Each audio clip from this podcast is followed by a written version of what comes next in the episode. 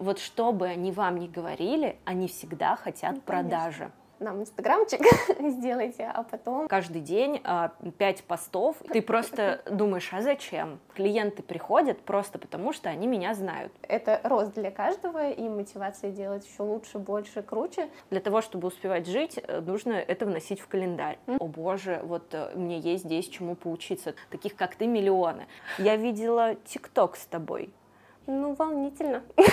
Ого. Чао, на связи Вика, я соосновательница SMM-агентства Белла, а это наш подкаст, где мы ныряем в мир социальных сетей, открыто делимся опытом работы в индустрии, а также знакомим вас с интересными людьми из мира digital. Сегодня у нас вот такой интересный гость, Владлена Пчелинцева, основательница маркетингового агентства Wave, коуч, а также автор подкаста «Короче говоря», который входит в топ-3 подкаста по маркетингу, а также чатик сплетен. Сегодня мы хотим обсудить с Владленой новые реалии работы как в SMM, так и digital в России и также за рубежом, а также вообще поговорить о том, как ты развиваешь подкаст и в целом вообще успеваешь ли жить. Давай сначала познакомим аудиторию с тобой. Можешь рассказать о себе, как ты вообще к этому пришла, о своем пути, агентстве, почему решила развивать свой подкаст? Сейчас Wave 5 лет, и изначально это было SMM-агентство. Получилось так, что я была фотографом, и угу. просто снимала людей. Но в какой-то момент я уже устала снимать людей, потому что они тебе постоянно пишут, они постоянно задают вопросы, где там будут фотографии. И я поняла, что гораздо интереснее и, скажем так, спокойнее да. работать с коммерцией, с брендами, потому что они, соответственно, ставят четкие технические задания, и ты их четко выполняешь. Угу. А, как будто бы работая с брендами, там нет такой эмоциональной вовлеченности, как просто фотографируя какого-то человека для там личных целей. И, соответственно, я начала потихонечку снимать бренды, потом угу. начала развиваться мобильная фотография, я начала фотографировать на телефон, и появились просто первые а, проекты, которые увидели, что я хорошо фотографирую на телефон.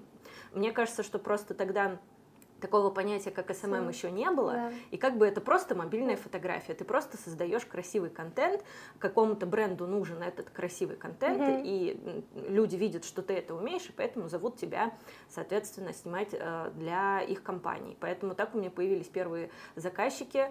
Э, я снимала сначала за еду, то есть мне не платили зарплату, мне выдавали карточку, на которой была ежемесячная сумма денег, 5 тысяч рублей, потом ее подняли до семи с половиной тысяч рублей. На эти деньги я приходила в эту кафешку и ела. Вот, в принципе, это была моя зарплата.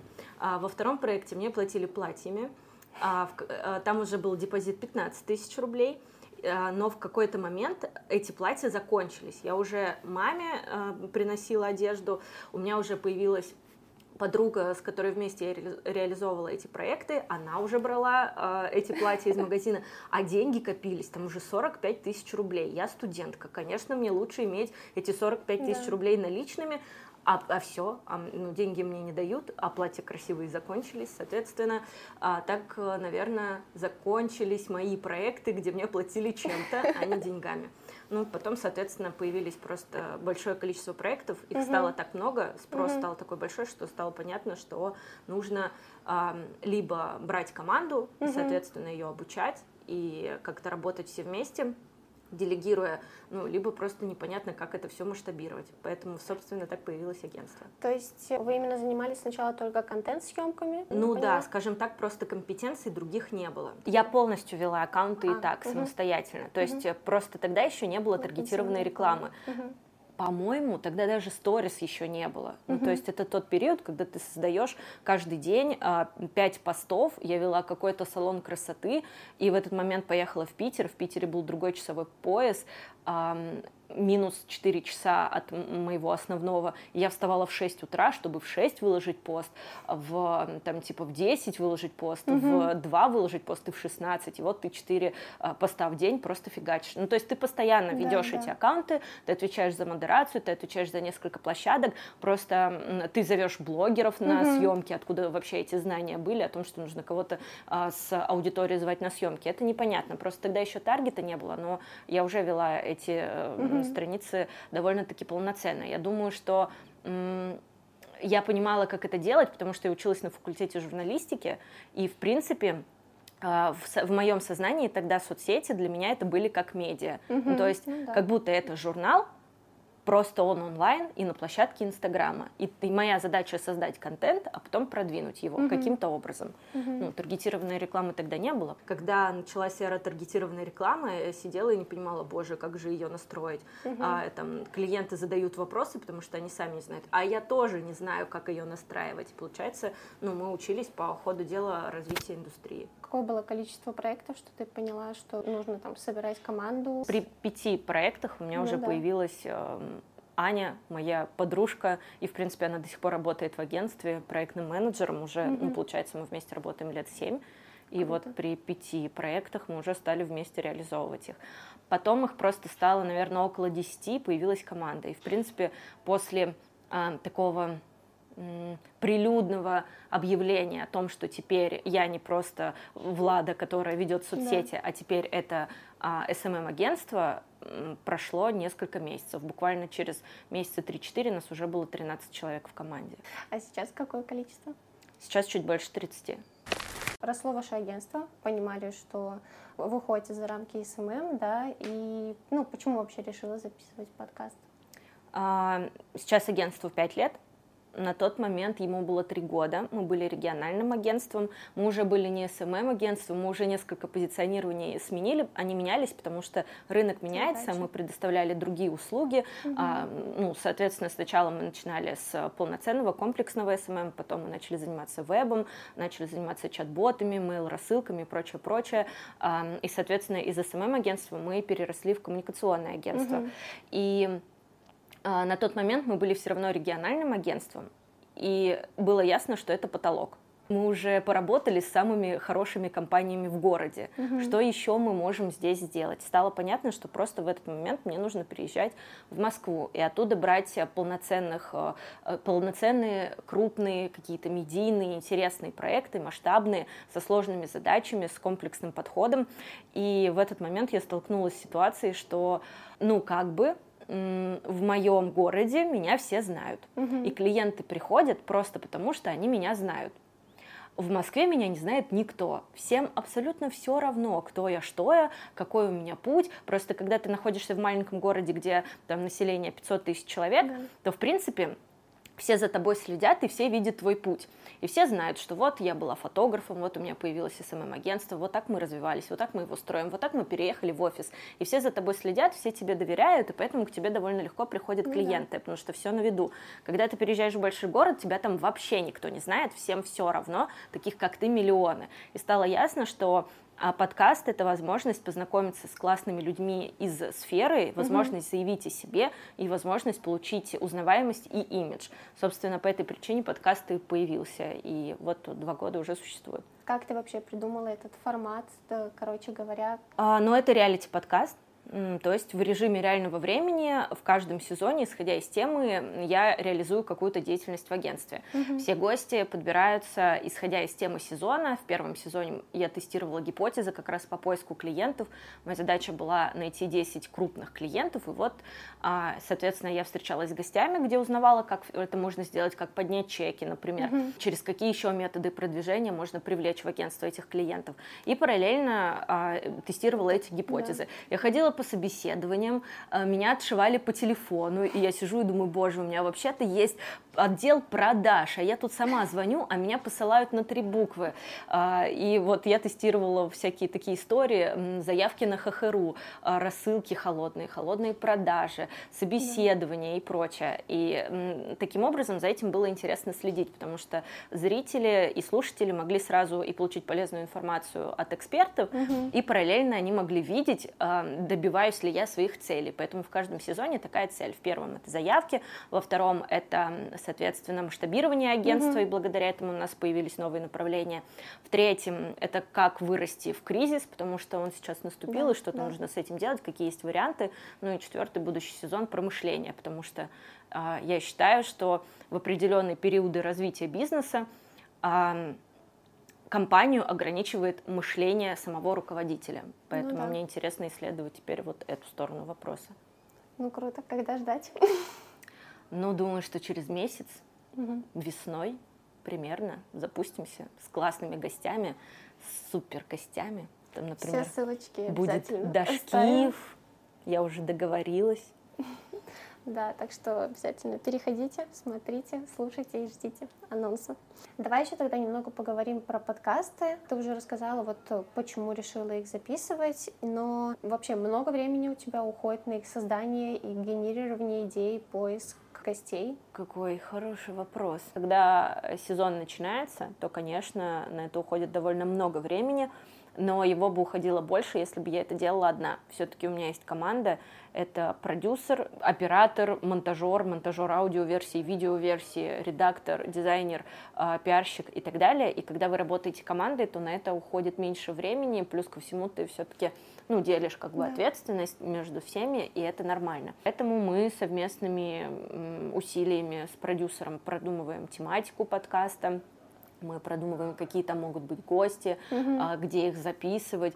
Вот э, интересное сознание, что первый сезон я записывала дома на там петличку, на микрофон, вокруг подушки, для того, чтобы сделать изоляцию звука, а к четвертому сезону я думаю, так, ну ну, похоже, в Дубай надо ехать, там половина моих гостей сейчас находится. Ну, в Дубай, значит, поедем, там будем снимать. Это довольно интересно замечать, да. ну, развитие в этой сфере.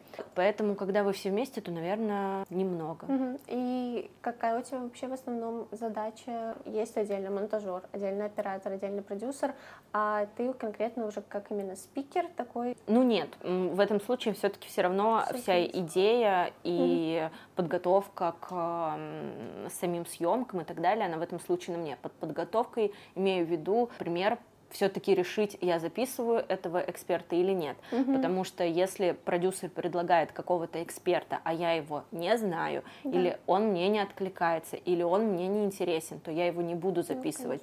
Ну, Нет ни одного э, эксперта, которым я бы не восхищалась и не думала, что, о боже, вот э, мне есть здесь чему поучиться. То есть все люди, которых я зову, они правда невероятно для меня интересны, и угу. я восхищаюсь ими как экспертами или предпринимателями или специалистами. Соответственно, в этом случае я уже решаю, писать им или нет. Каким-то пишет продюсер, каким-то пишу я сама. А поэтому к самим съемкам я тоже готовлюсь, я uh-huh. ресерчу, думаю о том, о чем я хочу с ними поговорить, потому что если эти люди мне интересны, мне в принципе и так да. сразу есть пул вопросов, которые я хочу им задать, потому что мне просто интересно их мнение на ту или иную ситуацию, даже если в этот момент я уже знаю ответ. Или он у меня есть, или у меня есть свое мнение на этот ну, счет. Да.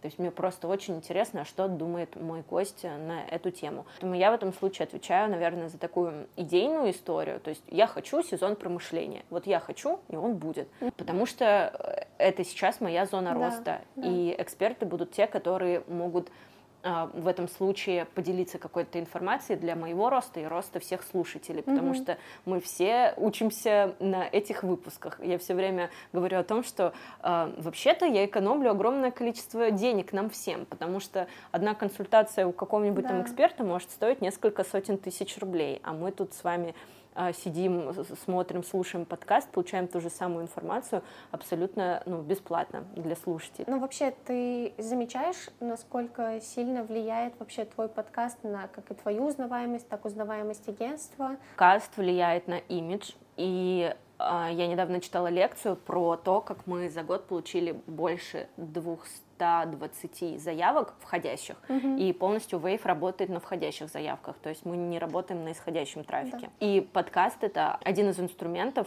который позволяет э, вот эту иметь устойчивую воронку получения входящих заявок, потому что подкаст это вечно зеленый контент, и он актуален. Даже вот сейчас я два месяца не выпускаю, потому что перерыв перед новым сезоном, но все равно люди слушают. И по mm-hmm. статистике видно, что они могут послушать даже первый сезон, если какие-то новые люди пришли и решили узнать, что это за подкаст. А подкаст влияет э, на узнаваемость в том числе. Так, ездила выступать, читать mm-hmm. лекции, уже давно а, ездила по разным городам, но подкаст влияет на то, что тебя зовут в качестве да. спикера на какие-то довольно масштабные. более масштабные, известные конференции, которые ну, могут угу. как-то для тебя а, значить. А подкаст влияет, в принципе, на узнаваемость. У меня были истории, когда а, я стою в баре ночью, два часа ночи, и подходят девочки, и, и в очень интересном состоянии вот так на меня смотрят, говорят, я знаю твой голос. мне кажется, я видела ТикТок с тобой а в ТикТоке кусочки нарезанные из подкаста. подкаста. Да. А вторая, я знаю твой подкаст.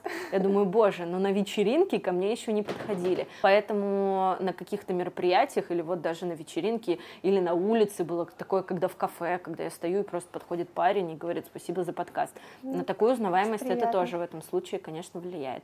Ну и плюс это влияет на а, то, что тебя знают в сфере, это довольно важно, потому что когда тебя признают коллеги, то, соответственно, в этом случае ты как бы это в любом случае влияет на твой статус в этой среде, угу. в этой сфере. Ну да, все проще, легче, опять же, и приглашать, находить спикеров. Мне да, кажется, конечно, но помимо этого да. ты можешь партнериться, ты, да, ты можешь круто. дружить, и в этом случае твои э, конкуренты, они не конкуренты, да, они коллеги. процентов. То очень хочется не вот, правда, такой жесткой конкуренции именно агрессивной и негативной, ну, в негативном именно ключе, потому что, ну, все-таки конкуренция — это хорошо. Это рост для каждого, и мотивация делать еще лучше, больше, круче. Хочется, опять же, вот там трендные вот эти партнерства, коллаборации и э, в целом развитие как рынка, так и себя, и это да, очень приятно. Да, конечно. Делать это все вместе. Вы в этот момент хочется. вместе влияете на развитие этой сферы. Это да. супер. Вот ты говоришь, что вы были уже на региональном рынке, вас все знали, вы перешли вот больше, там, переехала в Москву, да, чтобы искать уже таких более глобальных, интересных проектов. И появлялись ли у вас уже в тот момент какие-то проекты за рубежом, или вы работали все-таки больше на российский рынок? То есть кто были эти клиенты? Можешь ли поделиться какой-то такой информацией? А, когда мы еще работали в регионе, у нас уже были зарубежные клиенты. Mm-hmm. Это были довольно интересные проекты, типа, например, итальянская обувь, сделанная из кожуры яблок эко-обувь. Прикольно. Вот, например, что-то такое. А, или мы снимали продакшн там, для нижнего белья, для пижам из э, Парижа, и это был довольно интересный опыт, потому что им было выгодно работать с регионами. Многие не начинают работать, потому что думают, ну, мы довольно-таки маленькие для того, чтобы mm-hmm. работать за рубежом. А им вообще-то выгодно, потому что продакшн в регионе гораздо дешевле, чем продакшн mm-hmm. в Москве, в Питере. Mm-hmm. И, соответственно, ну, в любой а столице. Качество? А качество да, да. оно ну, такое же, потому что специалисты все хорошие. Угу. И, соответственно, они присылали нам товар в Сибирь, мы его снимали в Сибири угу. и потом транспортировали обратно.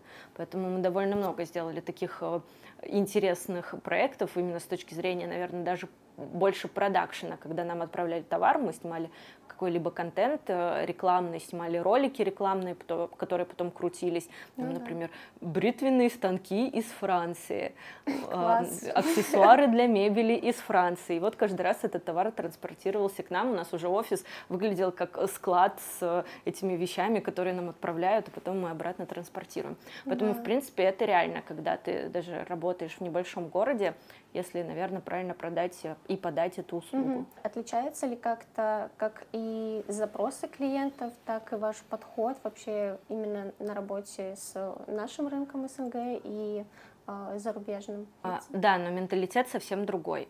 Угу. И понимание тоже совсем другое. Например, у нас э, был проект э, киностудия Жерара Депардье во Франции. В принципе, у нас довольно много проектов mm-hmm. было с Францией. И уровень понимания того, как работает, в принципе, сфера SMM, в СНГ и в Европе она совершенно разная. И казалось бы, например, эта компания, она работает в продакшене, а, снимает очень много каких-либо еще mm-hmm. рекламных историй, но при этом не понимает важность эм, этого инструмента, но главное не понимает, как он работает и зачем он нужен. И это просто гораздо более длинные переговоры, где твоя задача не только ну, например, предоставить да. несколько вариантов концепции, стратегии, проанализировать какие-то результаты, предоставить отчет. Там еще задача доказать, что этот инструмент важен ну, в да, какой-то момент донести. ты просто думаешь, а зачем? Да. Потому что это занимает гораздо больше времени, но при этом а, ценность ну, от твоих объяснений, она все равно людям не, не угу. придет, потому что просто там это не развито. Угу. Вот, mm-hmm. и, соответственно, это просто гораздо сложнее. Легко работать с Европой, если, например, ну, это в первую очередь компания понимает, зачем им нужен этот да. инструмент, тут вопросов нет. А второй вариант, если, например, это русскоязычная да, аудитория, да, да. которая просто переехала и, например, для своей там европейской компании хочет э, использовать mm-hmm. этот инструмент, то это вполне себе реально. Но если это полноценно европейцы, то мы, конечно, с этим ну, столкнулись, с тем, что это просто довольно сложно, и нужно перестраивать тогда совсем либо систему, либо полностью менять саму услугу, что ну, очень да, много... были за все время, вот три года работы агентства разные проекты, и были вот и за рубежом, было. Там американское масло запускалось, девушка полностью там придумала рецептуру, создавала, и, ну да, естественно, сами проекты, это были русскоязычные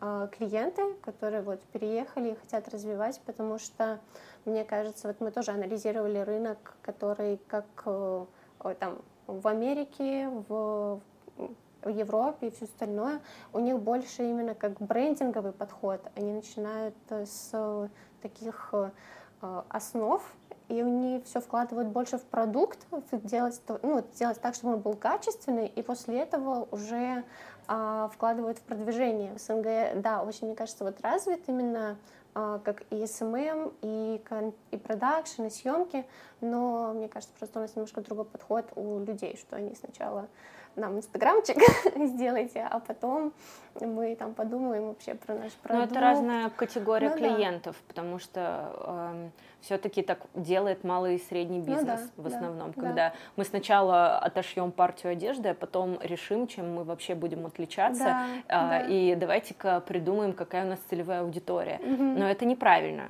Конечно. Ну, конечно, Конечно, начинать нужно с другого. Поэтому все-таки подход в этом случае, там, как ты говоришь, у американцев, а когда они начинают с бренд-стратегии, с маркетинговой да, стратегией, да. он абсолютно верен.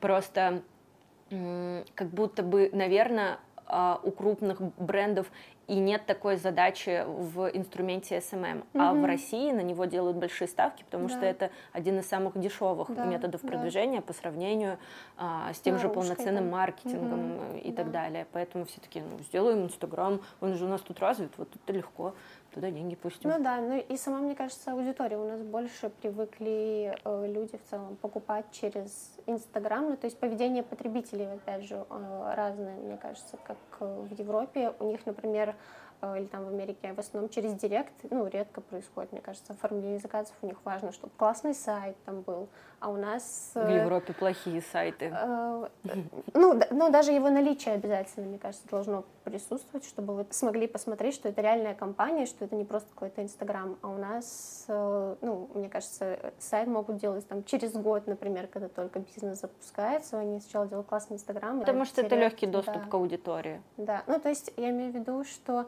там, например, на, если, например, проект запускается и у них нет сайта, то ну, они сначала там его сделают, добавят там в Инстаграме. Ты как думаешь? Да, конечно, это связано с тем, что просто потребительское поведение другое. Мы это можем и на Бали вообще-то тоже замечать, что, например, а, если создатели какой-то компании не из России, то вряд ли у этой компании или у кафешки, например, будет хороший Инстаграм. Да. Там кафешка Create, где, я не знаю, как будто бы больше половины русских, ты заходишь в Инстаграм, а там публикации трехлетней давности, они, в принципе, даже не обновлялись, потому что ты выбираешь не по Инстаграму, ты заходишь да. в Google карту, ты посмотрел, посмотрел там отзывы, реальность компании, посмотрел оценки, все хорошо, ты туда идешь, угу. тебе понравилось, ты там остался. Ну, типа, просто другое потребительство потребительское поведение.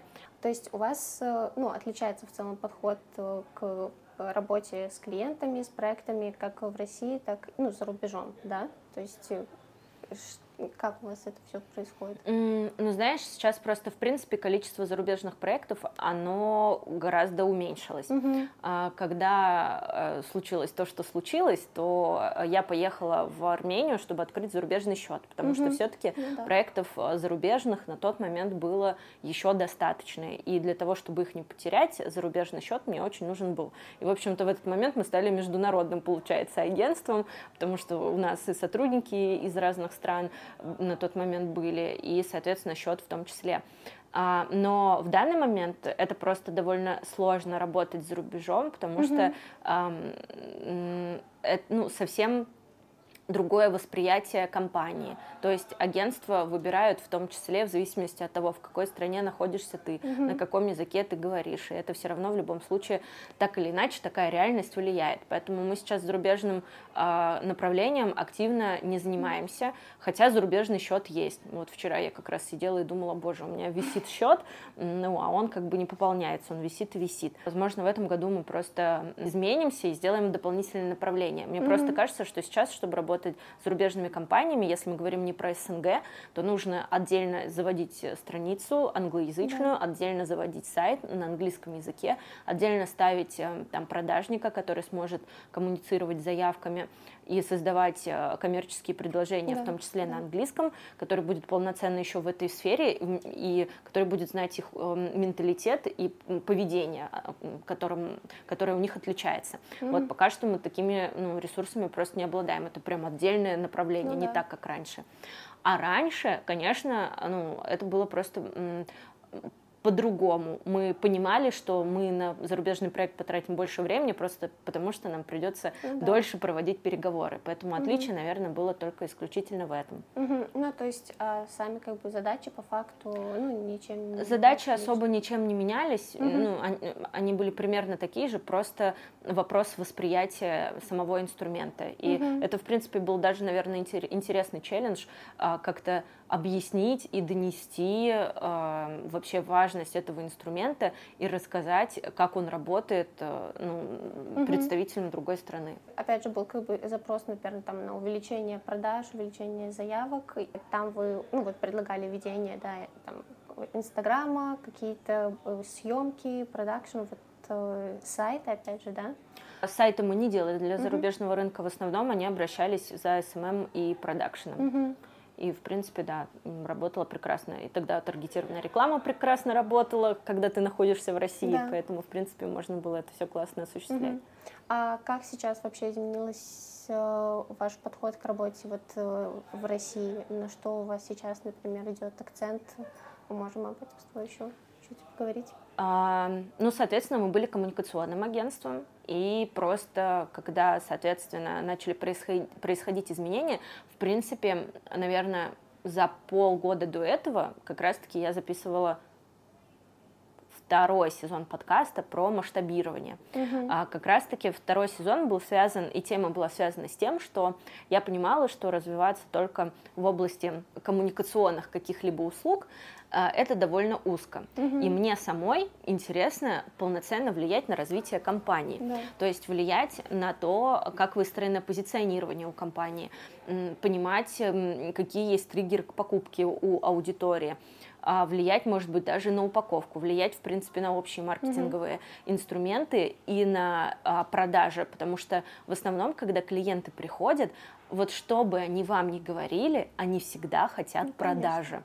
Даже если они приходят за SMM, они хотят продажи при любом раскладе. И, соответственно, мало кто понимает, что за счет, например, SMM ты правда можешь прямо повлиять на продажи. Ты mm-hmm. не можешь, потому что например, ты влияешь только на то, как бренд выглядит в соцсетях да. и на то, чтобы получить оттуда трафик, который да. впоследствии компания может обработать. Да. Но на продаже при Конечно. этом влияет еще, как колл-центр разговаривает, а в каком тоне он разговаривает, как тебя встречают, например, там в каком-то магазине, угу. как тебе продают, как отрабатывают твои возражения, как выглядит твоя упаковка, она пришла в каком вообще виде от курьера, может быть курьер в каком-то непонятном виде к тебе приехал, может быть упаковка упаковка покоцанная, может быть, сам продукт некачественный. То есть да. SMM-специалист не может влиять, например, на вкус продукта или на швы, ну, грубо говоря. И, а клиент как будто требует от тебя продажи.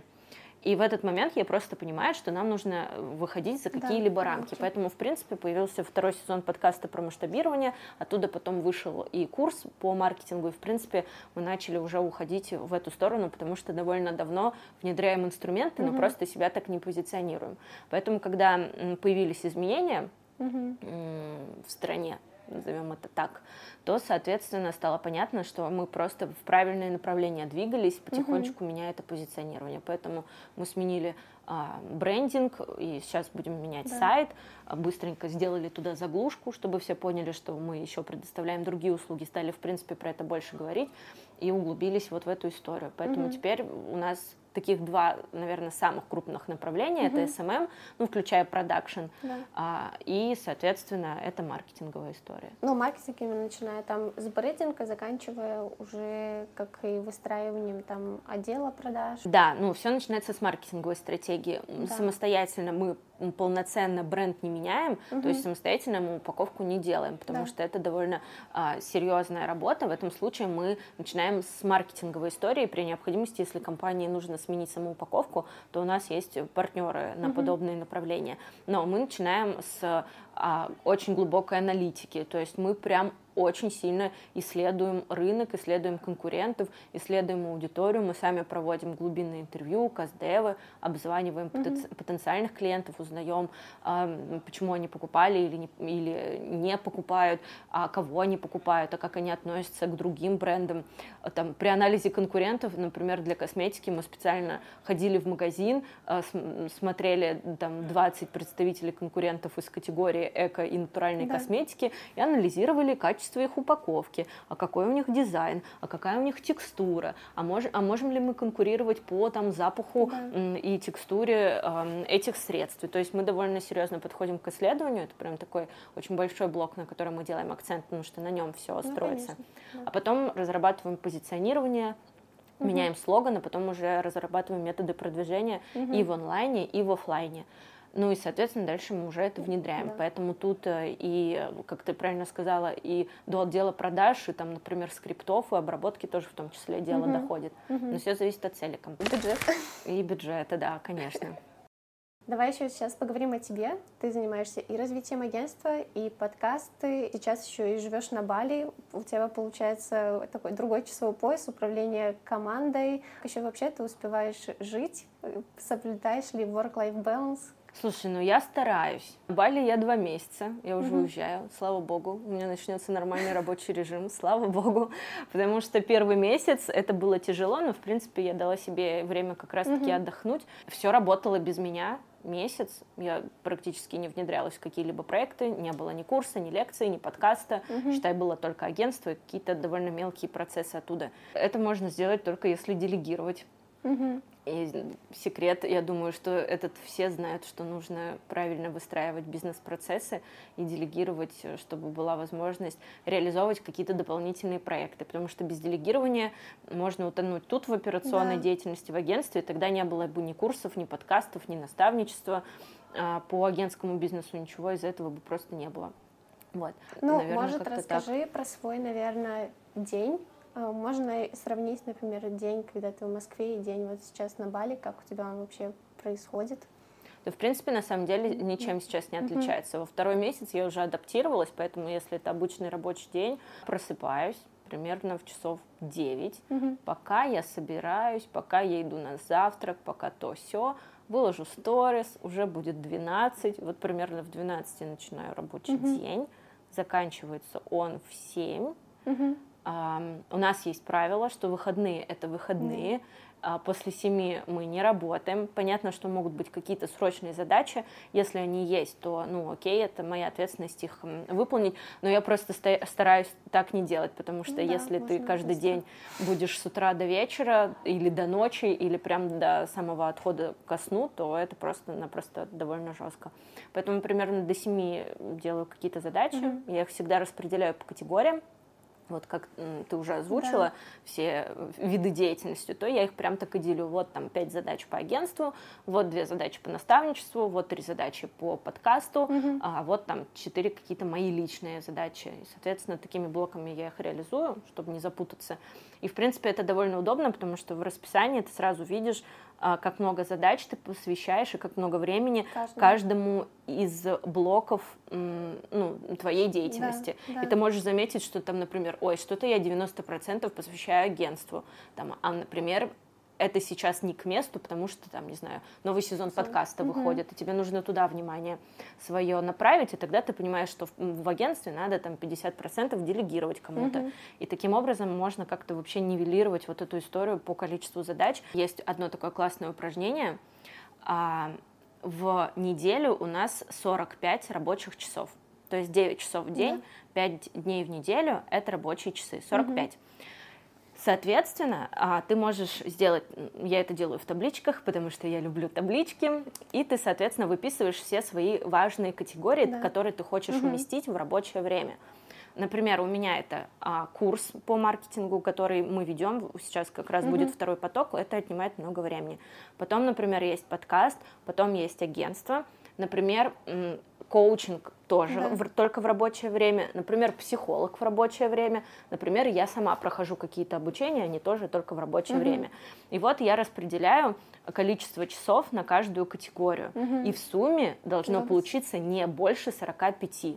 Угу. И если вы вот так посчитаете количество часов, то вы, ребята, можете ужаснуться и понять, что, например, вы в неделю работаете не 45, там, а 75, а да. а 80. И тогда ты понимаешь, что где-то что-то нужно убирать, в какой-то категории что-то делегировать. Угу. Поэтому ну, тут математика, и прям если посчитать, то можно ужас, ужаснуться. Как ты восстанавливаешь вот вообще свой ресурс, как проводишь выходные? Пока мы тут, в таком прекрасном солнечном месте, то мы куда-нибудь уезжаем на выходные, поэтому я, в принципе, даже не сижу в телефоне, mm я все снимаю, но даже ничего не выставляю, никаких сторис, ничего из этого, потому что сторис вообще-то это тоже работа. Да, личный блог отдельный, да, потому... еще колоночка. Да, личный блог это отдельная колоночка, потому что ты правда на это уделяешь, ну там, например, час в день там, mm или два часа, чтобы выложить какой-то контент и правильно его подать. Поэтому на выходных никаких сторис, а, никаких как минимум продуманных сторис, угу.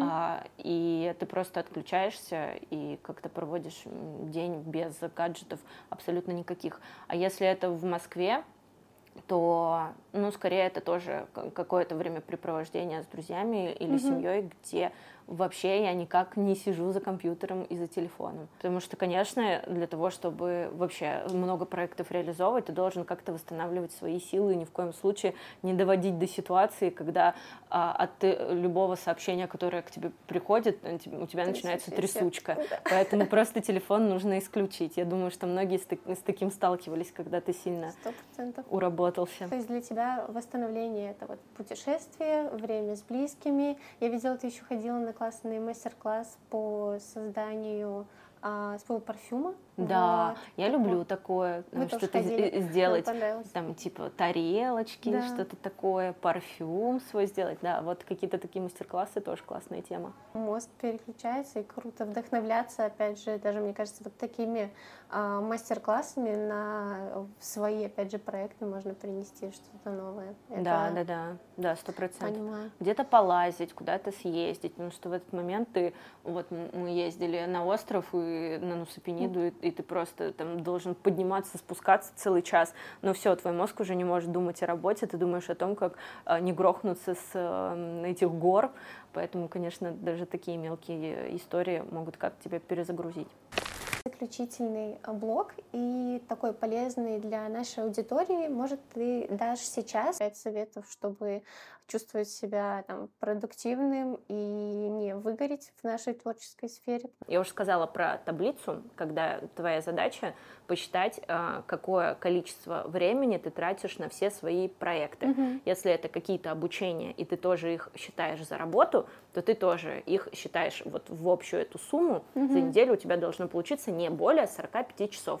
Иначе будет просто-напросто выгорание, значит, ты перерабатываешь, значит, как минимум ты либо больше денег должен получать за свое перерабатывание, либо потом как-то очень хорошо восстанавливаться. Поэтому 45 часов. Это первое. Второе, для того, чтобы жить, ну, то есть многие вот, например, говорят, я не успеваю жить, mm-hmm. а, я очень много работаю, я не успеваю, не успеваю видеться с друзьями, я не успеваю сходить в кино, я то не успеваю, все не успеваю, а, не успеваю на танцы, хобби и что-то там еще. Для того, чтобы успевать жить, э, нужно это вносить в календарь. Mm-hmm.